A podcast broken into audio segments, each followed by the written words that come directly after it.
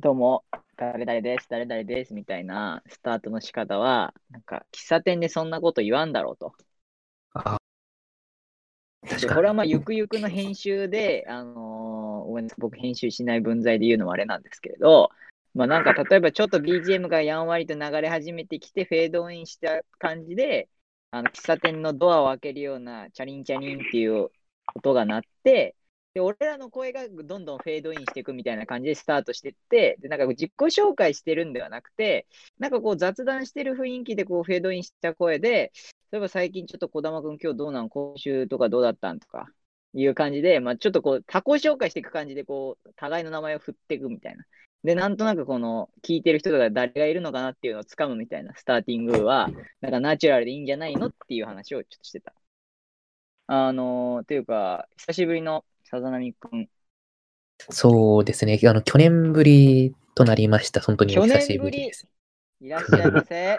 はい。いらっしゃいました去年のいつ？去年の20いくつ、12月の20いくつとかの回に来て、それから、そこで良いお年をって言ってから、一向に現れなかったっていう感じなんですけど。まあなるほどね。俺が卒論で泣いてたタイミングね。で、来れなかった回ね。はいはいはいはい。それから1ヶ月ぶりの来店ということで、ありがとうござい来ます。店で。ありがとうございます。すね久しぶりです。はい。そう。で、今日は、それと、ね、先週、僕とちょうどクラブハウスの話をね、児玉としていて。はい。でですよ。またで1週間経ちました。1週間経って、またね、ツイッターでもまあまあ、クラブハウスがまだまだあの盛り上がってるなっていうタイミングで、まあちょっとクラブハウスの話ができればってことでね、さざなみくんが。そうなんですよね。その、最近、といっても、本当に、一週間前ぐらいにようやく入れて、なんかお、その頃、そうなんですよね。入れてみたんですけど、ご招待されたんですね。そうですね。あの、職場、そのバイトの職場でその、招待されて、そえれで、その、使ってみたはいいんですけど、すごい、なんか、皆さん、コミュ障、コミュ力がすごい高い人が多くて、すごい、ー、まあ喋りたがりがいるからね、まあ基本そうなるよね。やっぱり、なんかそそういう喋らないとやっぱりコミュニティが広がらないよなっていうのがあるうんけど、うん。なかなかその、やっぱり、なんかいろんな人いて、さその人の波、中に飛び込んでいくのって難しいよなって思ったんですけど、うん。んん。皆さん、クラブハウスは今、は今、ちなみに、ままだ招待とかはされ、児玉はまだです。まだ、まだ入れて、入れた、入れてない。まだああ、入れてない。お。ううん。じゃあ、伊沢くんはどうですか？ね、昨日ね、あ、先週ですか、全然俺らはやらないぞなんて言って、えー 俺らはこのラジオやってるんだなって言ってたんですけど、まあちょっとまあ 知人から紹介していただいて、まあ紹介されたし、やるかっつって入れました。いいんじゃん、いいんじゃん。で、一応なんかその、なんですか、招待枠ね、最初2人あるじゃないですか。はい。で、その2人のうち1人は、その、なんかその僕がう受け取った組織の人たちに、あげてねっていう前提でなんかもらったんですよ。次になんか欲しいって言った人がいたら、その人に1個あげてねみたいな。うんで、もう1個を今余ってて。まだ余ってるメルカリ、まだ余ってる。メルカリで売ったろうかな。ちょっと売るな。確かに売れそうですよね、それ。え売ってるからね、メルカリ、本当に。あ、あマジ？あ、売ってるんでマジすかでマジで。9000円で売ってるんだってさ。?9000 まだえ、だってさ、ネズミ子的にさ、増えてくんだからさ、値そうだよ、い段、ずれ来るのよ。値段はさ、落ちてくべきじゃないうん、市場の論理から今、今、今、今売るべきなんですけどね。そう、市場の論理からしたら、どんどん価値が下がってるから、今売るべきなんですけど、そんな売るとか、そんなちょっと、し主戦度じゃないんで、僕は。しませんけど、えまあ、1話頑張ってるんで、うん児玉君にお渡ししましょうか。あじゃあ、せっかくだし、いただきましょう。うん、全然でも俺ね、招待されたけど、いろんな人フうんォローしてるわけでもなく、誰かと喋ったわけでもなく、うんまあ、誰かの話を聞いたわけでもなく、ただただダウンロードしただけで、なんか正直もったいないから、まあ、どっかで時間見つけたタイミングにやろうかなとは思ってる。ああ、ね。いや、うん、さざなみくんは、え、入れてみて、どういう人たちと話したりしました？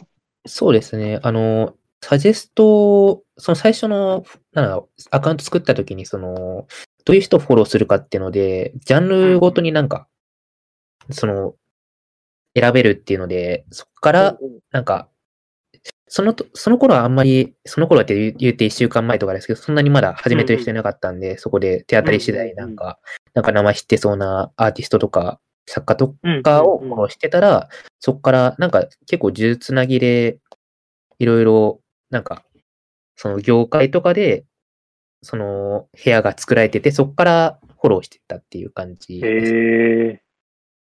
そうですね。あの、今のところ、その、僕のタイムラインみたいな、その部屋が全部出てくる場所、そのタイムラインみたいなものがあるんですけど、そこには、なんか出版系、ウェブ系がメインで入ってるかなっていう感じでその、それこそ漫画家さんがその作業部屋として使ってたりとか、あとはえその出版とか作家と、あの、出版社の編集関連の人とかがごっちゃになって、それ雑談してるところとかもあったりして、ちょっとなんか、業界の結構深いところまで話してくれるっていうところがあって、そこは結構いいのかなっていう、ああ、面白そう。そうですね。そう、そこら辺がすごい面白いし、あと、単純にその人脈作りとかうん。するのには結構いいのかなっていうのは思ってて、それで、これは友達の話なんですけども、その友達が、その、まあ、あるコンテンツのオタクで、はいはい。そ。の、そのコンテンツを作ってる人の部屋に行って、それでその人と交流したりして、後でお酒飲みに行きましょうっていう話になったとか、いうのがあって、すごいす、ごいね。そういう、本当に交流の場としてすごい面白いなっていう印象はありました。うーん。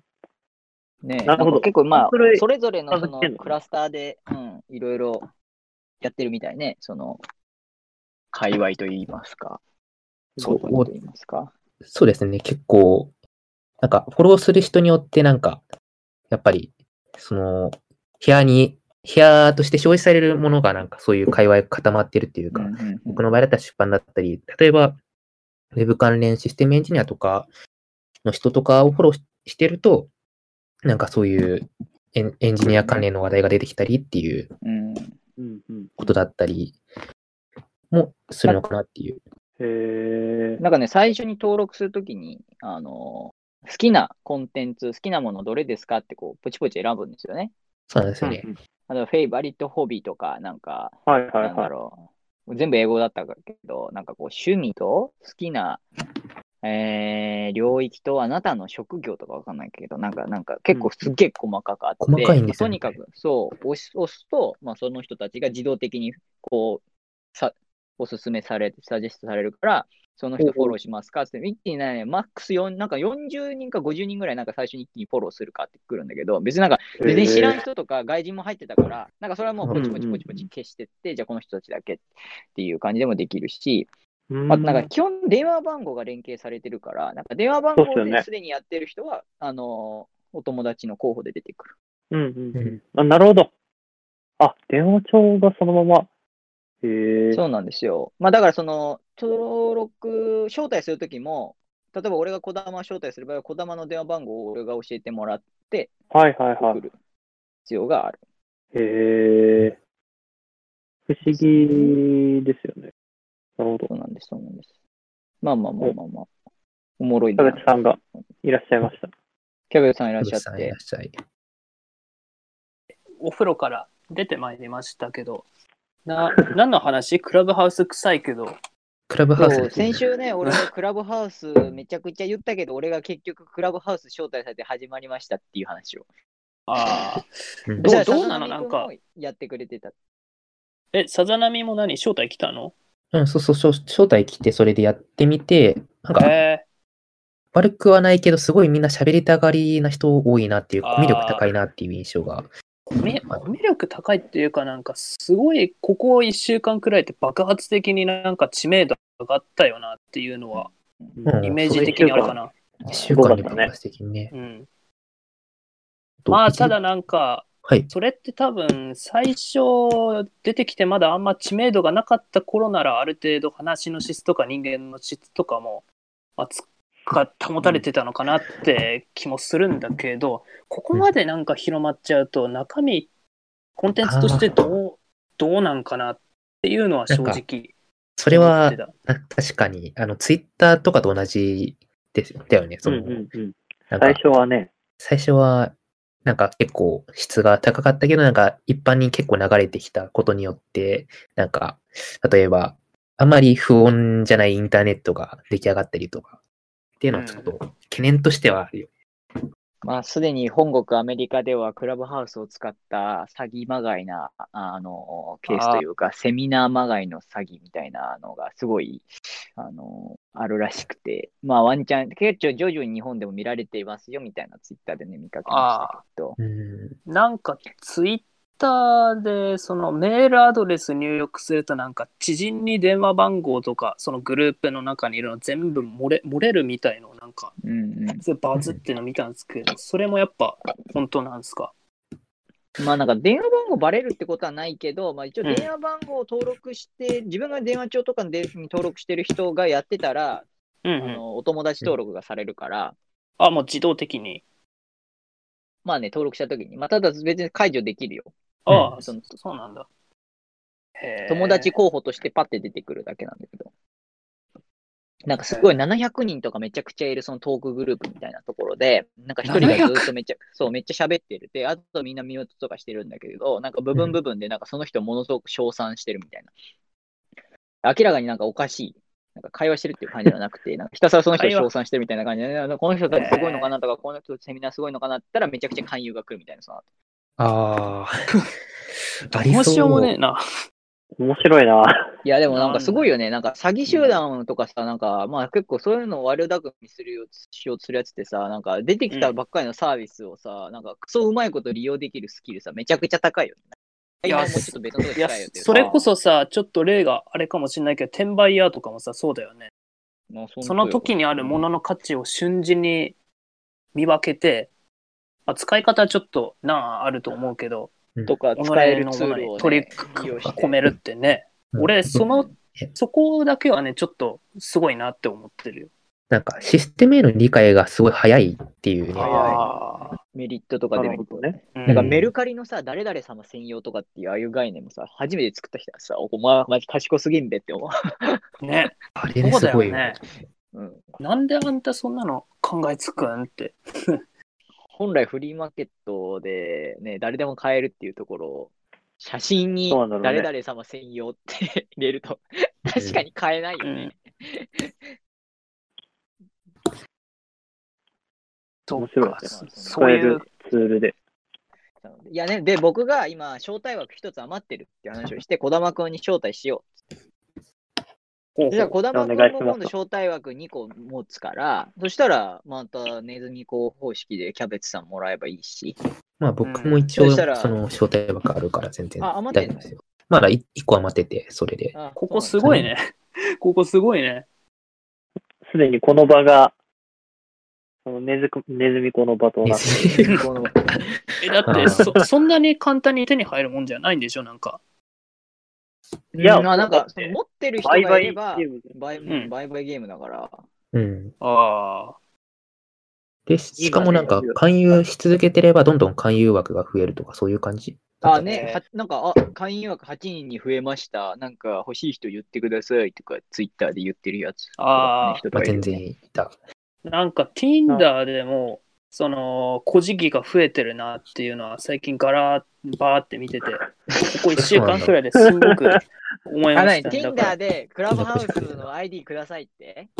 いや、なんかそのさ、じ自己紹介欄みたいなのあるじあるじゃん？ああるうん。あるそこ見てるとなんか、クラブハウス招待待ってますっていうなんか頭弱そうな人が、マジで？えーコメント欄。え、結構あるよ。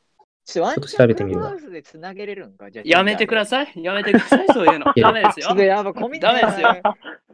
こだわり上げるのやめようかな。古事記増えてるよ、結構。18とか20くらいの。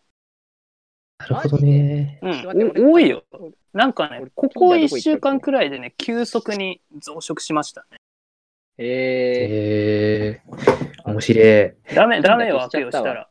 ろー、くなのにねえぞ消しちゃっ。6なの、だからこういうのそいつらでもさ、知らんけどさうん。くださいって言ったらさ、うん。電話番号をさ、よこさなきゃいけないんだよ。渡さなきゃいけないの、対象の人に。いや、だからなんだよなそこ、そこまでを、そこまでを、だから彼女とか彼らは知らない、ただクラブハウスっていうのが、なんか自分が到底手ど手の届かないような世界にいる人とつながれる道具になるから、あこれ使えばうまくなんかかっこいい人と知り合えたり、なんか仕事できる人とうまくコネクション作れたりとかっていう、そういうことを考えてんじゃない？多分。ステータス、そうそうそうそう。うちのインターンで一番最初に始めた大学生君も言ってたからね。まあ確かにまあそらそうかなステータス。ね。うんちょっとようわからんが、まあまあまあまあまあ。まあ、まあ、それはともかく、そういう感じなんですね。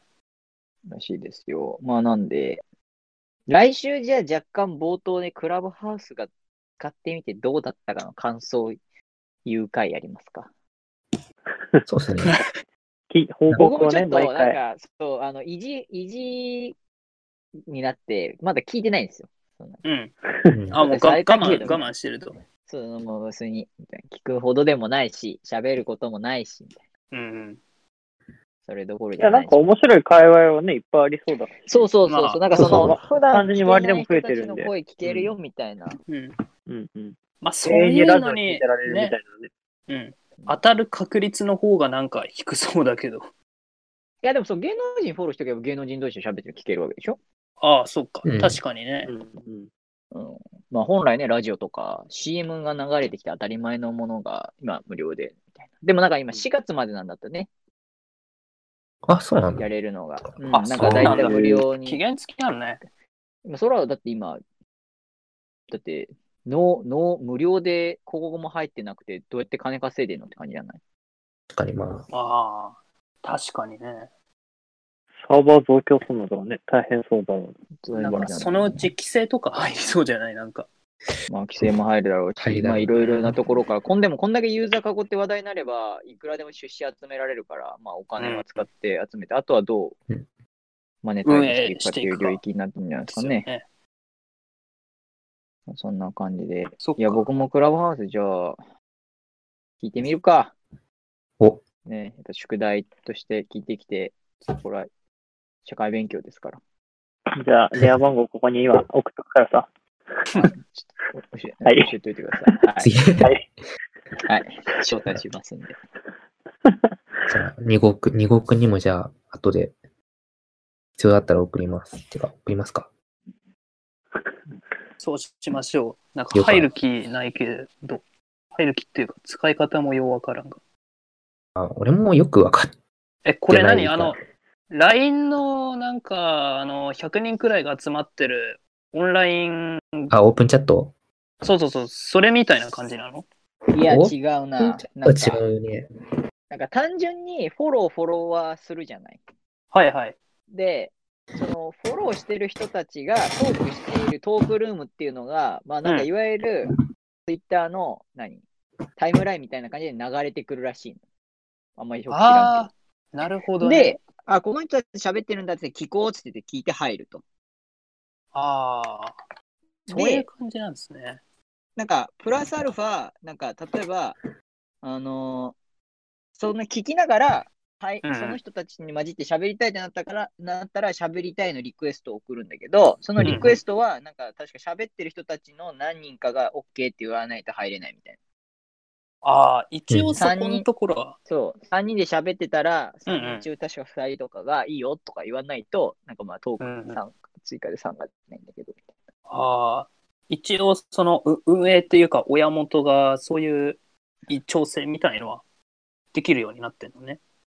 そうそうそうそうそうそああ、ちょっと覗いて自分みたいなで。ルうん。ルーム、そのおしゃべりルームを始めることもできるよっていう。へえ。まあ、その場合はなんか、オープンで、完全にオープンでやることもできるし、なんか、そのフォロワーだけっていうのと、あと完全にクローズドもできるっていうような、そこら辺も分けられてる感うじです。なんかその遅延とかは Zoom とかに比べて、まあ、別にそんなにないみたいなこと言ってますけど、まあ、Discord の我々ね、かなり快適よね、これ無料でできてるの。そうだね。画面も共有できるしね。うん。え、最強じゃない？普通に Discord。最強。ズーム飲みじゃなくてなんか最近もディスコード飲みしようよってね。そうそう。なんか別の企画っていうか、あの、あ企画っていうか、その集団、なんか集まりでも、あの、まあ、うん対面で会えないし、みたいな風になって、最近、ディスコードのグループが存在して、あ、本当。で、そこでこう、パソコン向かい合ってる人同士で時々、このボイスチャンネルをオンにして話しながら作業したりみたいな、えー、最近あるから、あ、スラック通はゴミだからさ、めちゃくちゃディスコード優秀だよね。うん。そうだよね。スラックってなんか、まあ、一個のプロジェクトの中でやること増えたとき、マジで、わかりづらいみたいな。まあ、ありがた、わかりづらい。うんあれってなんか文書共有ツールみたいな感じじゃないの？だって。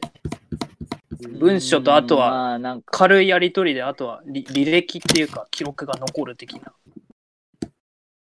いや割とそのなんか、チャンネルごとに、それぞれの、例えば、一つの会社のスラックがあったとしたら、そこで、その同時に起こってるプロジェクトが、ごとにスラックのチャンネルがあって、そのプロジェクト内で共有したいこととか喋りたいこととかを、まあ、随時更新していくみたいな。まあで、も、俺でもディスコードと何が違うんだろうって感じではあるんだけどね。なんかあんまり変わりない気はするんだけど、ピン止めもあるし、うん。い メンションもあるし、チャンネル名もあるし、や、この音声をリアルタイムでまあまあ、なんか、それだけに集中しなくても話せるみたいなところはなんとなくあるんだけど、気のせいかな。UI のせいかな。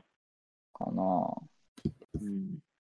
でね、ツイッターとか Google スライドとか投げたらさ、それがこう多少見えるしさ、まあ、なんなら Spotify とかなんか送ると、Slack とか Discord 上で再生できるみたいな。うん。うん。そこら辺もほぼほぼ変わらないんだよね。ディスコード、スラックの違いっていうとなんか、なんだろう、オーナーが決められるっていうか、その管理人その部屋の管理人を、はいはいはい。その部屋ごとになんか決められるっていうのは、これは結構な違いなのかなっていう。DM が違うわ、そうだ。あ、そう、DM も違う。DM が違うわ。なんか、俺、ディスコード、その海外の櫻坂ファンと、まあ、あと、この、なんだっけ、あのーこの我々のラジオと、あとなんかもう一個入ってるんだけど、なんか名前共通なのよね。うん。うん。個人名が。ユーザー名共通だ共通だっし、うん。そう、共通、共通だし、えっと、けあ、そうだ。すべてのグループごとの DM がなぜか1個に集約されてるから、ああ、うんうんうん一番上のね、PC 版だと、うんなんかそれはね、ちょっとね、うざいな。ちょっとなんか本。当はその集団ごとに完全に切り分けるっていう意味では、あそうスラックの方がスラックまあの方がやりやすい。いいかな。うんまあなんか、ディスコードがゲームアプリ、ゲームで使われてるっていうのはなんか納得で、多分ゲームごとに多分この部屋があって、で、ゲームで使う多分ユーザー名はみんな共通だから、そのやり取りしてる人たちと一緒にやってるっていう感覚なんだろうなっていう、うんうんうん。きっと。え、だから俺外国人のその桜坂のチャンネルでちょっと本名やばいからさ、今、優作にしてるんだけどさ。本名、本名じゃないい。や、最初、最初普通にひらがなでさ、伊沢優作になっててさ、うわ、ちょっと待って、ヒットしちゃうじゃん、それ。有名人に。まずい、まずいと思ったから。やめたけど。それかな？それぐらいかな？まあ、あと UI が確かにちょっと大変便利だな、ぐらいねうん。スラックは。ちょっと慣れ慣れしい、あ、あの、このディスコードのね、この慣れ慣れしいっていうか、なんだっけ、誰々がやってきたじゃなくて、まああーゲーム前提だからなんだろうけど、ボットね。ちょっとね、不思議な発言っていう確かか、案内だよね。うんうん、ほら、自己紹介しやがれみたいな。そうそうそうそうそなんか、海外のノリっていう感じがう。うん。して、ねあ、野生の誰々が飛び出してきたとかね。うんなんか俺最初初めてディスコード招待された時さ、なんかその部屋の人が設定したボットなのかと思ってさ、え、なんか何々しやがれとかうざいなと思ったけどさ、どうでもそうだったから。あ、そうなんだ。びっくりしたけど。そんな感じですね。いやー、スラックは、スラックは便利よ。スラックは便利。確かに。なんか、そう。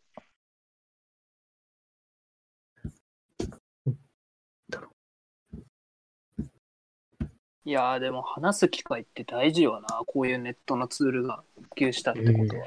いや、本当よ。つくづく思うんですよ、私。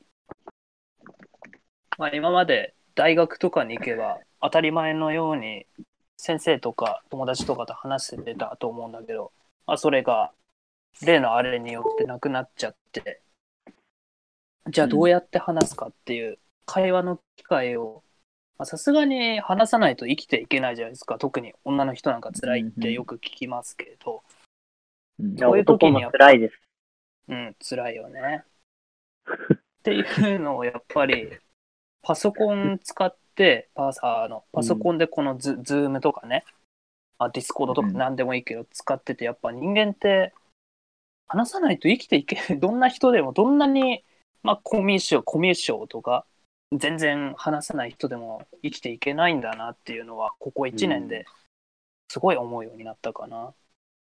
うんそれは確かになんか、話すっていうのもそうだし、なんかコミュニケーションというか、なんか、繋がってないと生きていけないというか、一人では生きていけないというか、っていうのを本当に実感するような一年だったなっていう印象はうんうんありますね。ねがどんどん無無気力っていうかさ活力がそがれるっていうかやる気が起きないっていうかうん。いろいろ結構やばいんかもしんないなって俺はあんま話すの得意じゃないっていうかあんま話さなくても大丈夫な人なんだけどここ1年でやっと気づいた22年生きてて一回も気づかなかったのに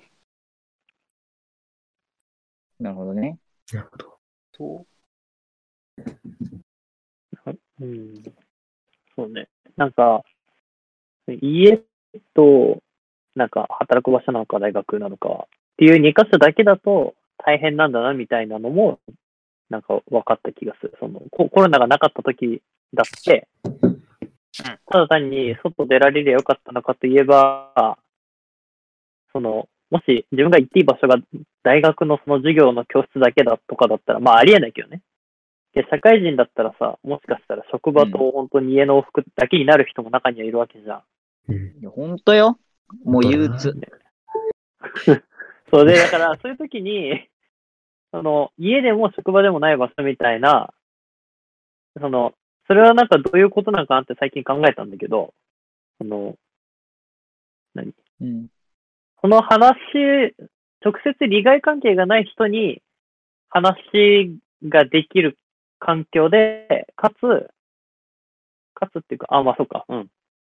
あの、だから、なんていうの。家の人に直接職場のこととかを話すのは、なんかマジで関係ないことのように受け取られたり、じゃあやめればいいじゃんみたいな話に陥りがちだったりすると思うけど、うん。で逆に、うん。家の話を職場でするのも多分、で、みたいな、か仕事と関係ないじゃんみたいな風に直接切り分けられちゃうことが多いだろうけど、うん。なんかその中間的な場所、あうんあ、うん。その、どっちにも直接影響しないような、なんか、干渉剤的な場所は必要なんだろうなってのは、コロナがなかったとしたら、そういうことかなって、今の、なんか、気持ちの変化みたいなのを置き換えるとそんな感じがする。最近、だからこの一週間な中中身のない会話ってことかな。そう、まあそうそうそう、うん。かなんか、なんか、うん文句言っても許される場所。うんはいはいはいはいはい。なんか完全にオフになれるかか。そうね。うん。オフになれる。それないときついだろうなって。なんかさっきもちょっとうん。友達と話してたんですけど、別のね。うんなんか、コロナが流行る前は普通になんか学校とか職場とかで、なんか腹減ったとか、昨日のテレビの何々じゃめっちゃ可愛かったよなって、そういうなんかたわいもない話ができていたけど、コロナになって会わなくなって、まあ、ズームとか使うじゃないか。ズームとか LINE とかで、じゃあわざわざそういうことを いちいちグループとか個人チャットに送るのかっていうと、それはなんか、非常にやりにくくて、どっちかっていうとなんか義務、業務的な、明日何時集合でしたっけとか、この宿題なんか教授どういうふうにやるのがコツだよって言ってたっけみたいな、そういうことしか、うんうんそういった類のやり取りしかなくなって、すごい、なんかつま、会話がつまらなくなったっていうようなうんうん話をちょうどしてたんですよ、さっき。それはあるよね、きっと。あるよね。すごいなんか、ある。今の話を聞いてて非常に思いました。やっぱりね、対面で仕事した方がはかどるしね。うんうん、そうね。まあ、無駄話もまあ生まれてっていう感じ。久しぶりにバイトこの間オフィス行ったんですけど、あ、普段オンラインなんか？あ普段オンラインだから、はいはいはい。たまたまなんかその、まあ、結構大事な社員の集会みたいなのがあったらしくて、タイミング的に。うんうんうんぜ全員会って久しぶりに、めちゃくちゃ久しぶりに、おーみたいな。久しぶりです、みたいな。で、やっぱその後、普通に仕事オフィスで仕事しながらやってたけど、なんか今までのチャットだとさ、複数の、まあ、なんか連絡事項をさ、一個一個伝えなきゃいけなかったりとか、ですごいだるかったけど、まあなんかやっぱ一緒の空間に行ってば、あーなんかそういえばあれってどうなりましたか？みたいな。ささっと聞いて、あ、あなるほどっす、みたいな。一瞬で片付くよね、現実だと。片付くし、うん。合間合間とかにも話せるけどさ、うんうんまあ無駄話も含めて。うん。珍しく社長もいたんだけど、おお、すごいねやっ。ぱオフィスいた方がいいねとか言って、もう来るわ俺みたいな感じ言って。あ いやそうなるよね、気持ち的には。そのなんかテレワークのその打ち合わせとかだとさ、もう打ち合わせと打ち合わせの間がないから、ーう。うんん。早めに終わってもなんか一人で今日も今日もみたい本当だよね。目的が完全に一つに絞られてるもんね。そのネットになっちゃうとどうしても。これをやるって言ったらもうそれしかやらない雑談はなしみたいな感じで、うん。そうだね。なんだろう、このやっぱ疲効れちゃう率とか合理化とうんかとはまた違ったなんか、なんか性の本、あの、あっちの方じゃなくて生きる方の本質をなんかすごいつつかれたような気はするよね、うんなんかなんとなく。なんとなくっていうかかなりありますね。は。というか、あれやね、また緊急事態宣言伸びたね。ね。うん。うんねえ、厳しいなうん、厳しいな。厳しい世の中だ。いやなんか、4年生ともなると本当にこの時期って卒業旅行と考えてる、なんかやってるっていう時期だ本当ですよ。だから、本当にそうだよね。なんか、まあでも、やっぱりそこは個人の判断なんじゃないですか？まあね。あまあね。したい人はすりゃいいだろうし。本来卒業旅行シーズンだったら、例えばもうちょっと卒業旅行、もうみんなで行けるとかって感じだったけどさ、ー、う。うんん。なかなかね、なんか大勢で行くのはね。ね、そう、複数人では行けない。うん。まあ、そうっすよね。ちょっとだいぶ、はばかられる部分はあるよな。なんかこれ、いや、なんかこれ、なんかみんなが言わないで黙ってたことだけど、言言っちゃったんだな、この人って思ったツイツイートがあったんですけど、うん。うん。なんか、82歳が83歳になる1年と、大学3年が大学4年になったりとか、大学4年が社会人になる1年と、じゃあ1年の重みがちげえっつって。うん。それは。いやー、ちょっとその、なんていうんですか、命とか、まあ、生きる時間に、その、重い、軽いとかはないかもしれないんですけれども、まあ、言わんとしてることはわかるなと思ってしまって。うん。うん確かに似たようなツイートを見かけたような気が。まあ、その人は多分いろいろな背景を指してそういうふうに言ってるんでしょうけど、まあ、命の重みっていうのはまあ確かに過ごしてきた時間は個人個人で違うだろうけど、あんまり軽々しく触れてはいけないのかなっていうふうに思いますね。命の重みっていうか、まあ、時間の重みよね。ああ、うん、時間ね、そうだよね。まあ、まあ、ね孫の顔一日でも長く見れるのがね、幸福だったりとか大事だと思ってれば、まあまあ、それはそれで一緒ですけどさ。まあ、そんなこと言ったら、まあ、我々だって今、もう二度と帰ってこない学生の時間を過ごしてるっていうわけでもあって、やっぱりなかなかは、各世代がね、20代とか80代とかがそれぞれ、えー分かち合うっていうか、それぞれの立場を考えるっていうのは、やっぱ難しいのかなって感じもするけどね。もはや、その、どっちが悪くて、どっちがいいとか、そういう、あれで片付けられなくはないよね、もう。うん。で、3月の7日までだっけ？確かね。でもまたずるずる伸びるんだろうな。きっと。うんいや、いや、俺はどうかなって思ってる。前、緊急事態宣言解除し。た時は、結局ちょっとあんま詳しい日付終わってない、覚えてないんだけど、なんか、予定より早めに確か1週間だか解除したと思うんですよ。だから、あ、本当。今んとこ、なんか、感染者数の推移とかとの見てる限り、なんか1月4日あたりからどんどん減ってきてるし、実効再生産数も1切ってるんで、まあ、このままもし収束傾向が続くのであれば、まあ、菅さん的にはどうかわからないけど、まあ、3月7日っていうのは、まあ、最終、まあ、最悪ここまでかなっていうので、実際はひょっとしたら、うん。あの行政とかその市町村とかいろいろな企業とかがなんでまた急にえーそういうこと嫌がってって焦ったり困ったりしないようにするための予備日なんじゃないかなって個人的になるほどね。思ってます。まあ、それはあるう。実際混乱するでしょ多分かなりうん。ぴったりにやったら。うん。ああ、ポテチ食ってるんだけどうるさい？いや全然いや聞こえない？いや全今然一瞬袋の音がしてたくらい。?AirPods Pro すごいな。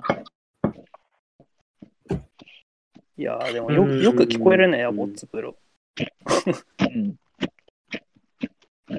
雑音を消してくれてます。おうえいや、本当に、まあ、1ヶ月、うんうんうん。ぐだぐだ、まあ、伸びずに、終わってほしいってことであありますけど、うん。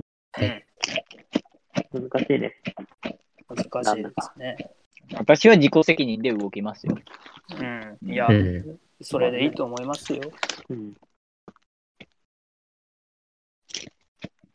まあ、あーあのなみくんはななんかどっか行きたいなとかあったの？スキー行きたかったっすね、本当スキー？そう、スキー、あの、キャベツスくん、キーね。そう、キャベツくんと行きたかったなってお話をちあらっとして、うんまあ行けないよなっていう。うん。まあ難しいよ俺ね。もちょっとな、ちょっと、私ちょっと免許がやばそうで、免許と金がやばそうなんで、そ まあまあまあっちでスキー無理かなって感じかな。まあでも、あまりにちょっと欲が暴走したら、まあ、日帰り弾丸で、ちょっと上国くらいは行ってもいいかなっていうのはスキー？日帰りスキーとかやばすぎるでしょ。やばい。え、やったよ、俺1年の時、あの、0泊3日、往復バスの限界スキー旅行、滞在時間4時間くらいだったけど、やば。やばいやばい。やだね。で、バスが往復6時間とか8時間くらい、新宿から苗場まで。バスのところが長いって、そんな。いや、マジでもうに二度とやらねえって思って。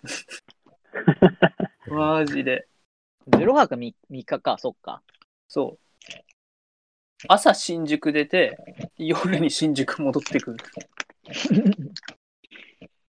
なかなかハードだ。初日の何？初日の朝に出る？どういうこと？夜出るには普通にもう丸一日。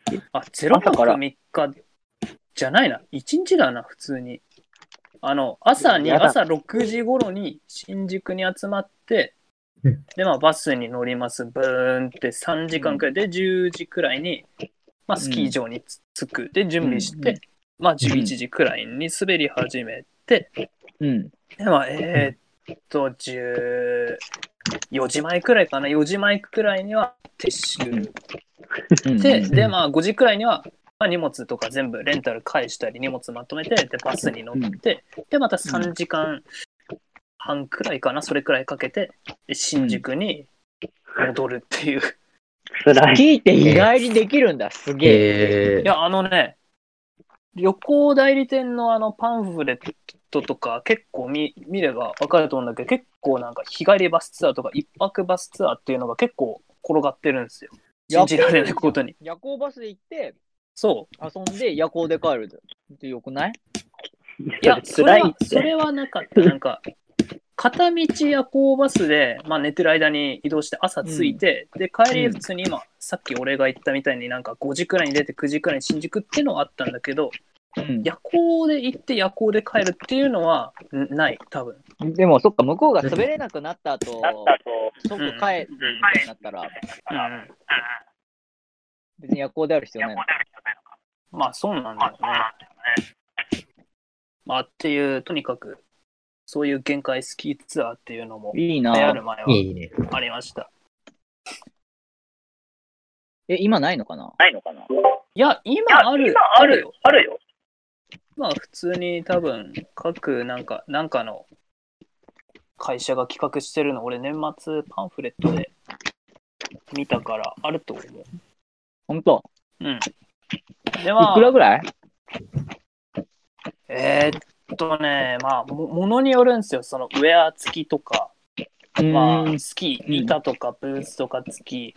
うん。まあ本当にもしなんかフルセットなんかスキーガチ勢でなんか板もウェアもまあ手袋も帽子もゴーグルもまあそういう一式のセット全部持ってますって人ならバス往復だけなら多分安ければ場所にもよると思うけどまあ4桁は間違いないし多分5000から8000あれば余裕で往復できると思うあただそれにレンタルとかがつくと、まあ、い9000から1万5000の間かなって。えー、でもそれぐらいできんの？ー いや9000はないか、でも1万ちょいくらいはするね、間違いなく。緊急事態宣言開けたら行こうかな。雪溶けてそう。あ、そっか、3月ダメかも。あ、でもね、ガーラならね、ガーラユーザーなら、確かね、4月まで普通にやってた。お確かお。うーん。いいね。いや、なんか社会人になったのに、スキーしたことないんです、はずいかなと思って。いや、いや全然、全然大丈夫全然いいでしょ。そんなこと言ったら泳いだ人、泳いだことない人だってやばいじゃん。そっちの方が多いと思うよ、結構。海を泳いだことないはないでしょ、さすがに。いやー、結いや構いると思うよ。本当？いや、海に入るのと泳げるのって違うからね、実際。まあ、普通に一般人的な解釈じゃ多分、あの、普通に浜辺の上でビーチボールとか、椅子の上に座って昼寝とか、あれでも海に入ったことになるから、あんまちょっと 信用はできない。まああまあね。あー冷たいパシャパシャっていうのでも海に入ったうちになるからまあね、うんそう。ねあの、修学旅行でダイビングはしたことあるから、まあ、ギリ泳いだとは言えるでしょう。お強い。強い。俺やったことないわ。スキューバじゃなくてシュノーケルだけどね、ああいいね。沖縄でしょ。沖縄で。うん。いいね。なんかね、ああめちゃくちゃ深いうん。海を、あの、要は、スキューバで泳ぐと、うん。その、自分がさ、その地地表っていうか、その、海底よりも高いところにいるから、おうなんかすごい感覚的に、なんかすごいビルの上を歩いてるというか、高いところ歩いてる感覚になるのよ。あああ、わかる？なんとなくわかる。そうそう。だからその、地面がめっちゃ下に見えるから、あうんうんうん。なんか、え、怖ってなる。あれは確かに不思議な気分になるのわかるかも。おーみたいな。怖い怖い怖い怖い怖い。同じ結構ガイドさんってクイいうかねグ行かさうん行かされるから、うんなんか、もう、ビビっちゃう、普通に。え、行くんすか、そんなに。ねあるあるよね多分そういうのそこが分かんなくてこれ死なない死な上がってこれんのこれみたいなマジでで、波でこう、上下に揺れるともっと怖い。ねえ。そうだよね。何変な魚出てこないとか。大丈夫生きて帰ってこれます、なるよね。まあもう一回やりたいけどね。あ、あやり、怖くないの？うん、あ、でもなんか、初めてだったからすごい怖かったけど、まあ多分次ぐらいだったら楽しめそうな気あがして。あ、そうね。でも、海入りたいけどな、ちょっとね、いかんせん目が悪いとね、なかなか、ついものが、あの、ゴーグル、ド付きメガネを。あド付きゴゴーグルとか。あとメガネつけても入る、つけれるゴーグルとかね、あればね、まあ、あとはコンタクトを用意するとかも。コンタクトいてよ、絶対痛いよ、あれ。俺だから高校の時は、そのスキューバの、スキューバじゃねえわ、その、シュノーケルするためにコンタクトを買ったのよ。うん。これなんかでもちょろっと話したと思うけど、なんかでも俺自分で結局当日の朝つけれなくて、うん。で、友達にコンタクト渡して、ちょっと信じてるからちょっとつけてくんねっつって友達につけてもらった。外すの痛いでしょ。うん、なんかね、外すのはね、目が拒否してるから勝手に取れる。へええうわーっつってやればピュッて取れるんだけど、つけるのがとにかくつかなくて、なんか、え、怖って言われながら、え、行くよっつって、はいっつって。え。外す方が怖いけどな。やば。外すのは自分で取れたよ。危なそうだね。眼球に指入れるのが怖くて。まあわかる。ね裏行っちゃわないかなとかね、変なこと考えちゃう。え。うん。まあでも、僕はメガネっていいかな。まあね、コンタクト、金かかるんだよな、なんとなく。あと、あれ、確かに。コンタクトしたことないからわかんないんだけどさ、さざ波くんコンタクトなの？あ僕もコンタクトではないんですよね。その、やりたいなって思っててやってないって感じの。え、待って、さざ波くんメガネなの？俺、会メガネですったことないからわかんないんだけど、メガネメガネ、そうですね、メガネです、ね。メガネっぽそ あ、そうなんだ。う。やばいねメガネ4だ人メガネじゃここ全員メガネで。ちょっと。やばいな。とチームメガネ出にした方が。やばいね。やばいよ。影の覇者だよ、マジで。影の、そんな。いやー、怖い怪奇戦くんよ。はメガネなのかな？いや、怪奇戦くんは、えーっと、失明じゃない、裸眼です。ラガンなんだ。うん。あと誰だ？ゾー休ン憩メガネつけてるっけ？怪奇戦くん。あ、そうなんだ。あ、そうなの？あれ？そんなことなかったっけ？見なんか一回メガネつけてるの見た記憶があるどっかで。ちょっと悪いって感じなの。くるくる。ああ、そっかそっか。そうかそうか。なるほど。ゾーンくんは？あーどうなんだろう。ゾーンくんを知ってるのは、おそらく、言ってたな。言ってた言ってた。そうだ言ってた。伊達メガネだって言ってえー、車運転するとき伊達メガネなの？それ捕まるた。違うやつよ、お前違う。。ゾーンくんが。あ、ゾーンくん伊達メガネなの？うん。ウケる。そっか、ずいぶんメガネ率が高いんですね。メガネ率高いな高いね。目悪くて当たり前でしょ、実際。まあ、そんな気がするよ。でも、うん目悪い人、あ目いい人ってさ、どんなにやっても目悪くならないんだってね。ああ、なんか、ええ遺伝だかなんだかで、そういう人も稀にいるみたいな。俺もこの前うん、だから、久々に見た、そういう人。どんなに布団かぶってゲームして暗い中でやっても目悪くならないみたいな。あーすごすぎやろと思って。ね。いるよね、そういう人。たまに。でもなんか今、目いいって人の方が珍しいよね、多分。うんうん。あれ、ダン、ダン裸眼じゃない？ミネも裸眼じゃない？え、あー裸眼なの？裸眼だ。うん。どっちも裸眼だ、あの二人。すげえ。ええすげえ。すげえ。えーでも普通にゲームとかパソコンとかやる方々でしょ、多分。そうよ。ゴリゴリやってるからあいつら裸眼だな。なんでだろやっぱ遺伝が。う。いいな。ねえ、いいな。まあ、うちの母親もメガネなんでね。まあ、それはメガネですよ。あー覚悟してましたよ、そら。どうせ悪くなるだろうなと。どうだろうなんかゲゲームやりすぎとか勉強やりすぎとかでなんか目悪いんじゃん悪くなったのって話よく聞くけど実際皆さんどうですか？ああ。そうね。どういや、なんだろう。でも、うんまあ確かに本は読んでたは読んでたよ。うん俺も本っていうか、なんか、本と、てか、なんか鉄道模型のカタログと、地図と、ゲームボーイアドバンスじゃねえや。DS かな。おでもなんか人並みだよね。そのなんだろう。うん。じゃあ、ダンとか。特別なわけないよねっそうて感じ。そうそう、ミネとかとかと同じぐらい読んでたりとか、なんか目酷使してるかって言われたら、なんかそんなことない気がする。まあもうだからうん悪くなる運命だったんだろうなって感じ。あのなんか、両親別に裸眼で普通に目いいのに、あそうなんだのそう。すごいねメガネかけてんのこの家族で俺しかいないんだけど、えあそうなの、えーこれそうだよてっきり児玉のあそう妹のメガネかけてるもんだと思ってた。いや、全く。あ、まあ、時々、最近もうか時々かけてるけど。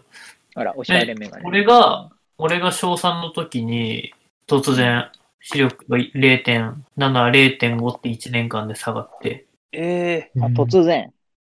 ー、突う然、ん、まあ、けど、確かにその頃、ちすごい近くで物見たり、ゲームやったりは、まあ、してたけど、特別、そんなつもりはなかった。まあ、けど、それで、小5からメガネ。早いね、小5からメガネ。早い。メガネデビュー、あのーしたの、さざなみくんは？僕、中1でメガネだったですね。ああ、一緒ですわ。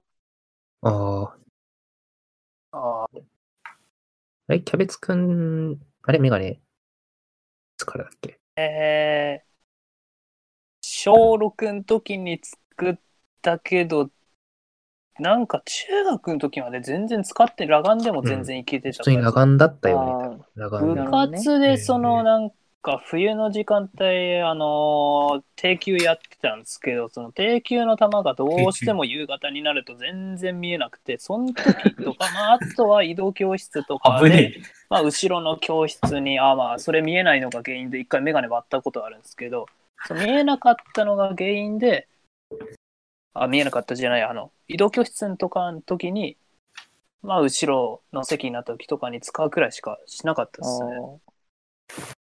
なんか俺もなんかあんまメガネ好きじゃなかったから、中1の時は、なんか授業で、まあ前の方の時は別に使ってなかったんだけど、まあ僕もあの、キャベツくんとまあ似たような感じで、あの、机定休だったんで、ああ、はいなるほど。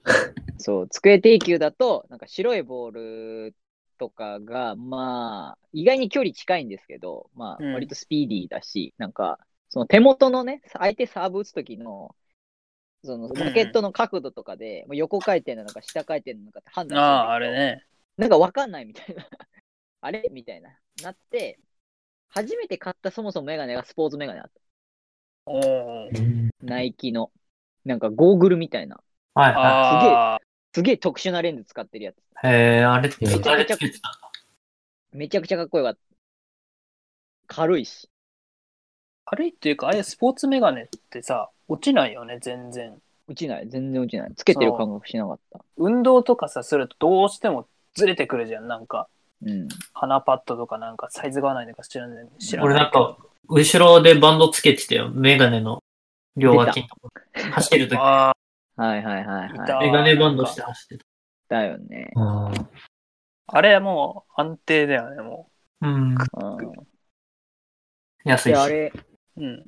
でも、俺の視力の悪化スピードが速すぎて、うん。うん。なんかその スポーツメガネじゃちょっと、すぐ間に合わなくなっちゃうっていう。ああ。ああ。しかも俺ガチャ目で、右ああ、はいいんだけど左が悪いみたいな。右もまあ悪いけど、辛いね。左がめちゃ悪いから、ちょっとガチャ目の方だと、ちょっとこのレンズ使えないですねっていうのと、レンズを付け替えるとなると、えらい金かかるんで、作り変えた方が、ってか、新しい方がいいですよって話になって、うんうん。2代目メガネくんは、プーマの、今度、ナイキからプーマに変えて四角い、ちょっとまあ、なんか普通にカジュアルにも使えるし、まあよくよく見るとスポーツというか、まあ、使えるねみたいな感じのになりました。それがなんかこう日常的につけるメガネ第1号でした。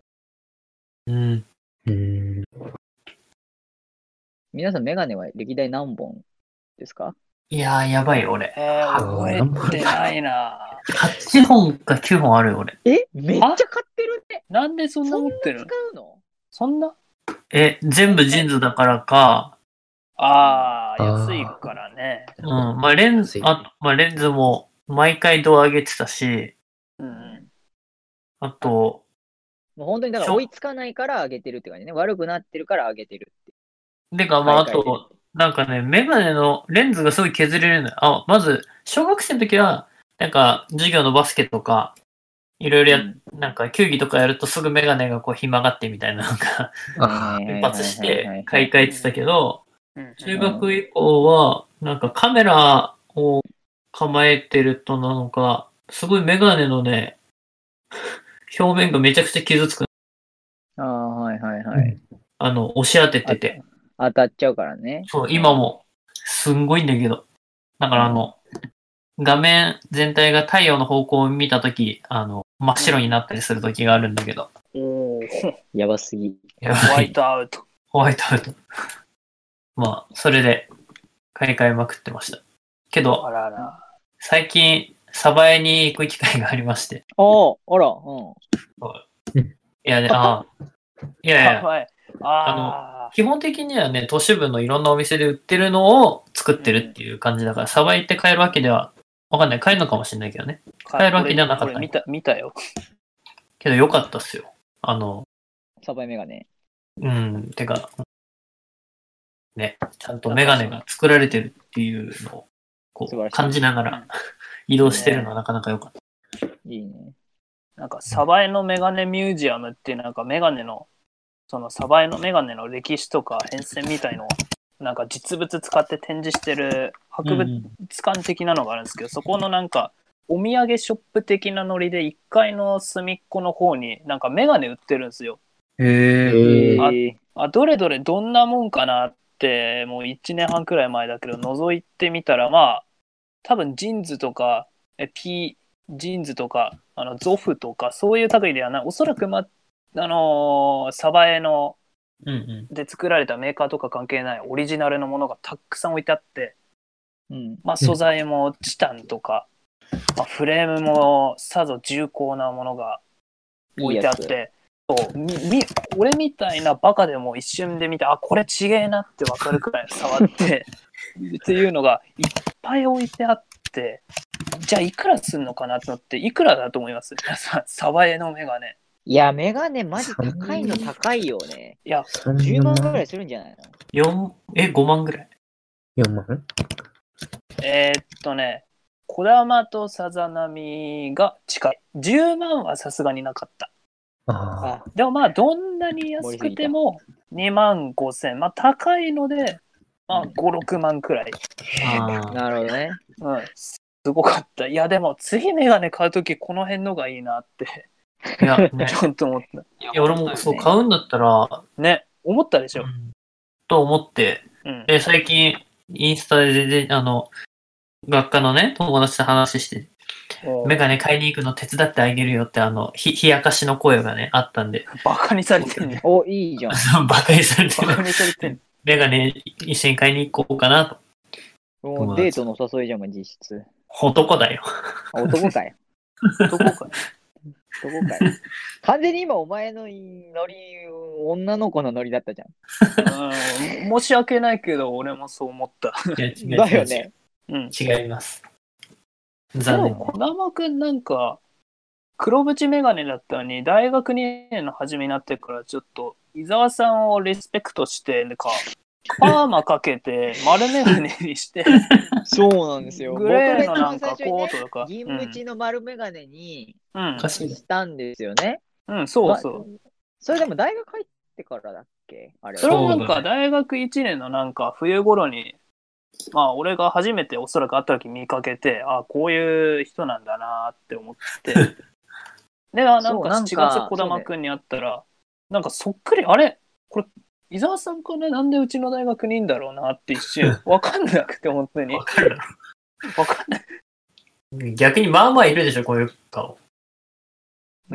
なんか、いろんな人が傷つきそうな発言。いやいや、標準的な。うん、まあ、テレビ丸眼みたいな鏡はね、結構いるよね。ね。パーマで。ゾン君が今一瞬抜けちゃったのね。ああ。戻ってくるまで街でいいや。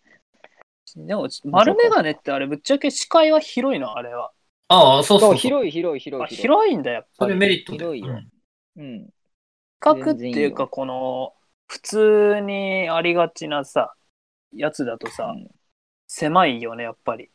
狭いうね。んああ、そそう、それキャベ。ツくんのやつだってベーシックな四角い、ちょっと細めでしょ、そうだね。あの、俺もなんか、小玉のメガネかけたんだけど、すごいなんか、先輩とかになんかバカ笑いされたし、俺的にはこれやべえなって思ったから、あまりにも似合わなさすぎて、うん普通のでいいかなって。え、っていうかさ、小玉さんがさ、かけてるようなメガネってさ、うん。就職だ大丈夫なん？それって。え、どういうこと？し就就職でさ、め面接とかするじゃない？うん。だ大丈夫なの？その、そういうメガネ。なんか言われるもんなの？どう飯沢さんっていうか先輩。え、え待って待って、え、今、小玉、普通に丸メガネの丸いやつ？そうだよ。銀、銀縁のやつ？まあ別に問題ないんじゃない？まあ業界にもよると思うけどね。ど若う行くかとかに。行みたいな。なんか場所によってはなんか、ああなんかちょっとおしゃれっていうか、そういうも、あんま、いやなんか、うん。こ小玉はでも確かになんか顔がそもそもまあ若干落ち着いてるというか、まあ、幼い、やや幼いから、うん。その銀縁のあれかけても、なんかその、ちょうど釣り合って見えるぐらいだから、まあ、ね別に問題ないと思うのよ。ねでも、なんかお俺はなんか就活見据えて、俺あの銀の丸から変えたのね、今のこれに。へえ。あ、そういうの気にしてるんだよ。いや、気にした気にした。なんかちょっと、なんかさうんすがになんか、野郎すぎるというか、なんか野郎っていうか、なんか、なんか、あ,、まああまりにも、なんか、まあ、俺がその顔が若干その老けてるから、そのあの銀縁つけちゃうと、うん。なんか、貫禄が出ちゃうよねそうそう、そう、貫禄がね、ある意味ちょっとなんか雰囲気出ちゃうから、ちょっと違うなと思って、で、まあ、普段使いもギリできて、まあ、スーツ着ててもおかしくなくて、まあ、かつちょっとおしゃれみたいなところで、今のこの、やや、四角、四角というか、まあ、四角よりもや丸っぽいんだけど四角で、まあ、あの裏っ側に金色のフレームが入ってるみたいなあやつにしましたね。で、なんか、母親に別行はちょっと年の子を感じるからやめときなって言われて。別行はやめましたけど。地味に別個っすよ、これ。あ。うん。そうそうそうね、ナチュラル別行とかだったら別にいいんだけどだから気にならないかまあ、その、まあ人、その人の顔とかにもよるんじゃな。ないあそれはあるかもね。まあ、俺は別に問印象いと思うけどね、印象なんでね。ちょっとね、俺はね、丸眼鏡、俺が見てもやばいなと思ったからやめたわ。まあ、ただ、一つ言えるのは、なんかそこまで、なんか、おかかしこまった業界じゃなければ、まあ、言うて髪型とかも染めてなければ関係ないし、だって俺だってパーマだったしね。そうだよね、うんなんかめっちゃパーマかけてワックスつけてるのをなんかみどっかで見たような気がして、いや、やばくないのこれって。大丈夫なのかなって思ったの。俺はなんかテンパに近い、でもね、パーマかけてるけど、なんかテンパですかって言われるぐらいナチュラルなテンパになってくれて、あパーマになってくれてるから、うん。問題ないし。なるほど。じゃあ本当に業界によるんですね。そこによるんじゃないですか。まあちなみにキャベツくんはメガネ、そのメガネ何年なんですか？もう添い遂げて。あ、これは半年っすね。最近変えたばっかり。あ、そうなの？本あそうだ当よ。待って、へええ？あ、じゃあ、え、嘘変わってたっけ？種子島の時。あ変わってたよ。変わってたけど、見た目、あの、私はゾフ信者なんで、まあ、あー似たようなメガネを欲しいなって。前のメガネがその、最近のメガネってあの、鼻パッドがゴムじゃなくてなんか本体と同化してるようなやつあるじゃないですか。あれがなんかどうしても、私あの走るんで走る人なんで運動とかあと自転車とかこいでるとどうしてもやっぱりね落っこちてきちゃうんですよ。それがなんかもう、うん邪魔で邪魔で仕方ないし、まあ、車の免許も取るからってことで、まあ、まあ、更新してしまいましょうってことで。買い替え。そう。新しいメガネに。そうそうそうそう。うん、なるほどね。ああ、鼻パッドか。確かに、こうやってじろじろ見てみると面白いな、鼻パッドって。ね、鼻パッド。俺、鼻パッド若干曲がってるんだよね。まあ、俺の鼻が曲がってるのからかもあしれないこれだからこの一体、針金みたいな。この金属の、ね、曲がっちゃう。そうレンズ一体型だと俺さ、だから、鼻の形がなんか多分、左右違うから、ずれるんだよね。ちょうど真ん中に来るように調整して。いいメガネ買おう。いやーなんか、投資先として正しいなって最近思った。そうだよ。だって、時計よりもつけてるじゃん、メガネの方が多分。うん。いや、そうなのよ。そうなのよ。俺時計はもうチップ箇所でいいから、もう本当メガネわかるわかのる。にしようって感じ。で、人に一番ね、顔で印象付けられるから、まあそこそこいいいいものというか、なんか本当に合ったものをちゃんと選んだ方がうん。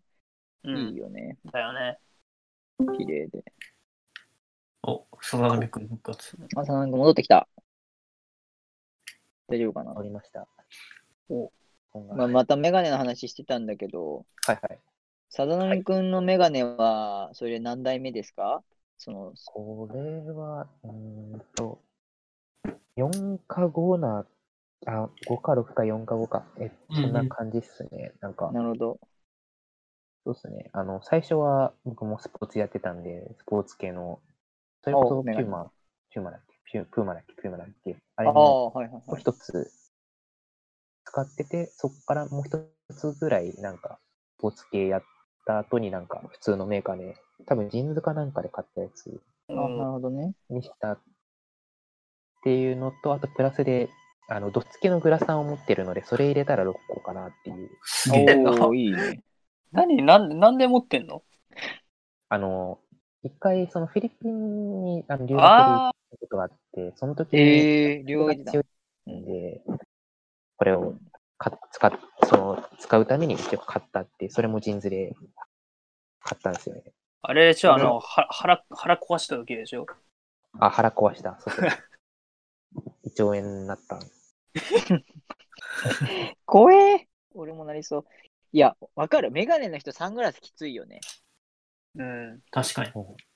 そう。で、なんか俺、この前、その大学1年の時、北海道行く時にドライブするみたいになって、親父に、いや、お前サングラス冬の北海道行く時ないと死ぬよって言われて、うん。まあ、雪で確かに。反射してめちゃくちゃ目やばいから、ないとって雪言われて、ドツキサングラス買うかなんかしないとって言われて、え、どうしようと思って、しょうがないから3000円ぐらいで、あの、メガネにさ、こう挟んでつけるサングラス買ったんだけど、あれね。あの、道路全然雪なくて、あの、サングラスつけませんでした。結局。悲しかった。あ、でも、北海道運転でそれ考えたことなかったな、サングラスって。いや、あった方がいいらしいんでね。雪走るところにもよるんじゃね？かな。まあ、札幌とかあの辺街中ならいらないだろうけどね。うん。もうまさに帯広っていうか、釧路湿原とかあっちのもう草原っていうか、いかにもザ・北海道みたいな感じのところを走るのなら絶対いるよね、多分。いや、本当にいる。ちなみに、さざなみくんは、あのー今つけてるメガネはどれぐらいお付き合いしてるんですか？これは、えっと、大学入ってから買ったので、ちょうど4年、ギリ4年経ってないぐらいおですね。そうなんですね。4年経もうそろってないぐらい。そろ多分、もうそ買い替えたいろそろ多分買う、買えるかなっていう、なんか丸型のメガネがすごい欲しくて、お今何型なの？これ何型？普通に四角の、なんか上に、上だけに縁があって、下に縁がない感じの。ああ、はいはいはいあはい。それ、それ何ちょっと細長いタイプの四角それとも割と正方形に近い横に長い、そう、横に長いタイプの、の。細長いタイプなるほどね。そのメガネ変えるのでイメージチェンジができたらなとかいうのは考えたり。いや、わかるわかるわかる。皆さん、メガネはどこで、てか、どこで買う予定なの？サザナと、メガネ、えー、なんか、特に考えてないですけど、なんか、 JINSのメガネがすごいシンプルでいいなっていうのはうんうんはいはいはいはい。考えたりしますね。そうよね。伊沢くんはなんかメガネとかどこで買ってるってもう多分話に出話に出ちゃったかもしれないですけど。まだ出てない出てない。あまだ出てなないんか、俺のデビューメガネは、うちの親父の友達が働いてて割り引いてくれるからっつって、和紙で買ったんです。ああ、ワシン。すごいな。デビューが。デビュー和紙。まあまあよね。なかなかか。母そう母親が、ね、渋いっすねだから、なんか、その、メガネはちゃんとしたいいところで買いなさいみたいな。すげえ言われて、わざわざちょっと遠くの、あのー越谷の、おお、あ越谷。のレイクタウンまで行っておお。すごい買っ。たんですけど、うん。で、2代目もそこで買って、えーっと、3個目もそこで買ったかな。で、4個目のあの丸メガネくんを買ったのが、なんか大学1年の時の正月かなんかだったんだけど、うんで、その時は、あのね、えっとね、えーっと、なんだっけ、パリミキで買った。あ、あ俺も買ったことある。で、しかもパリミキの福袋で、なんか、福袋、メガネ福袋って意味わからんけど、まあ、要はなんかセールみたいので、5000円ぐらい。うんあ。で、今かけてる現役くんのこいつも同じかな。パリミキさんで買ってます。これも5000円、8000円ぐらい。うん。なんで、だから私も社会人になるタイミングで買い替えようかなは思ってるんだけどね。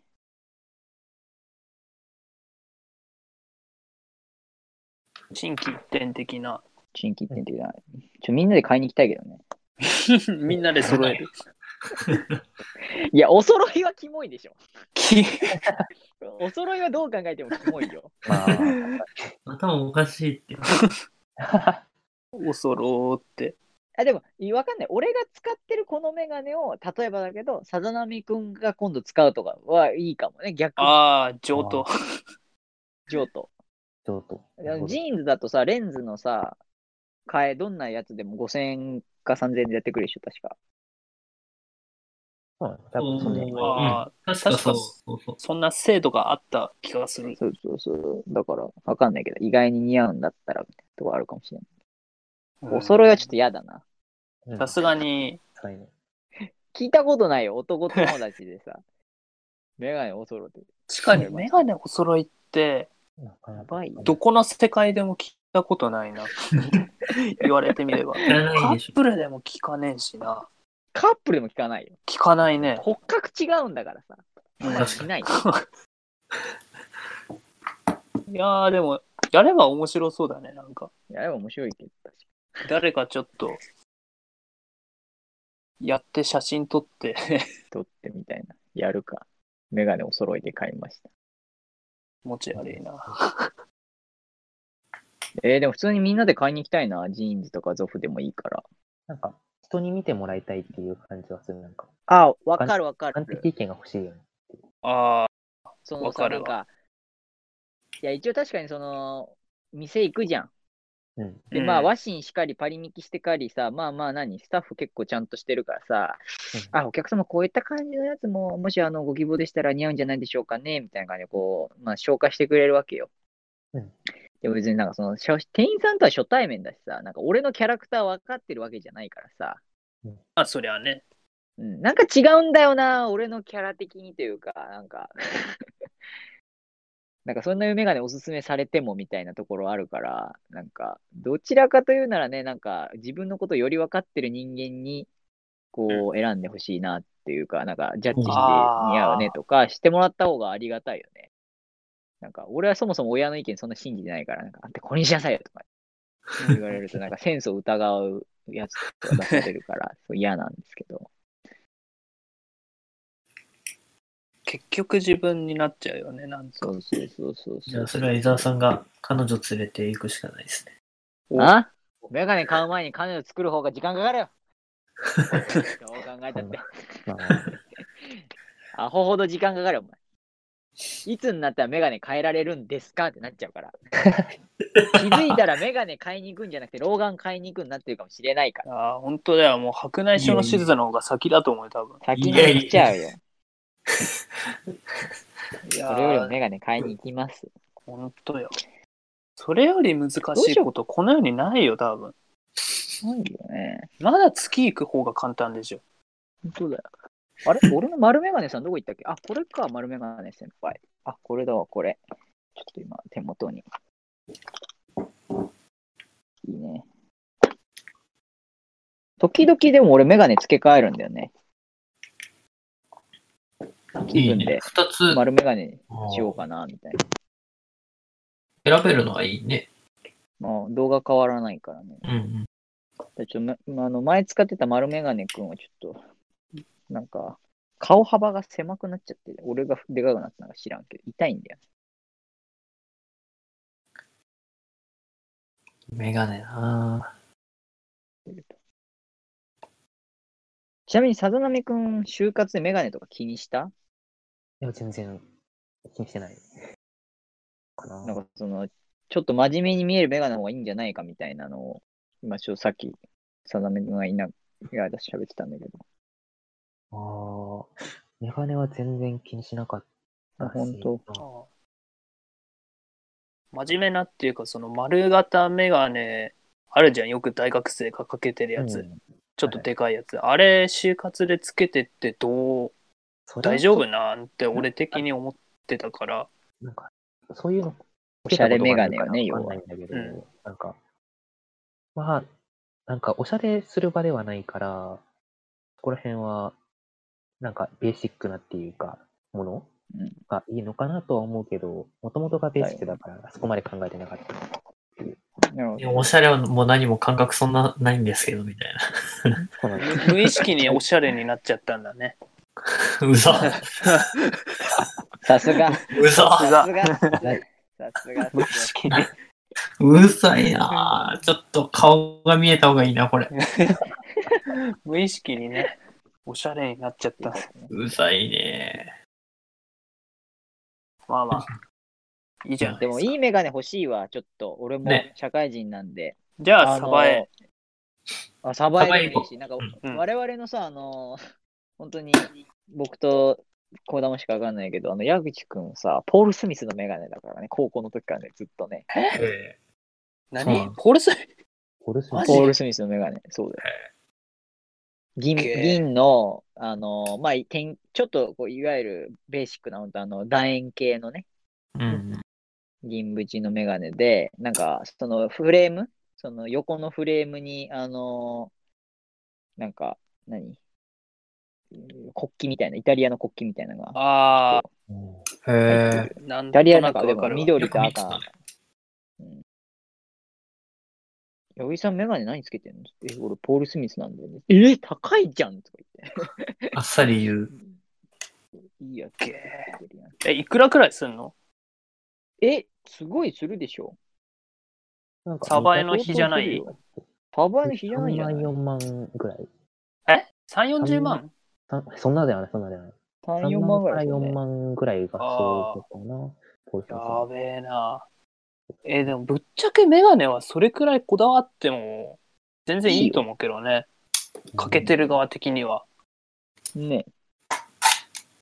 顔ですか安まあ安いのが悪いってわけじゃないけど、別に、ね顔ですからね。顔です。うん。85%ぐらい占めても。うん。80本体です。メガネ本体。メガネが本体。メガネが本体。冗談抜き。メガネないと、なんか、しょしょんぼりしちゃうというか。しおれる感じが。なんか寝るモードに突入しちゃう。ああ、わかるうん。オフって感じよね。うん。そんなとこでしょうか。なるほどですね。まあ、メガネ談義で一旦。今日は終わっちゃいましたけど、まあじゃあ、この辺で。またこの辺で、はいまた今度。はい。ではでは。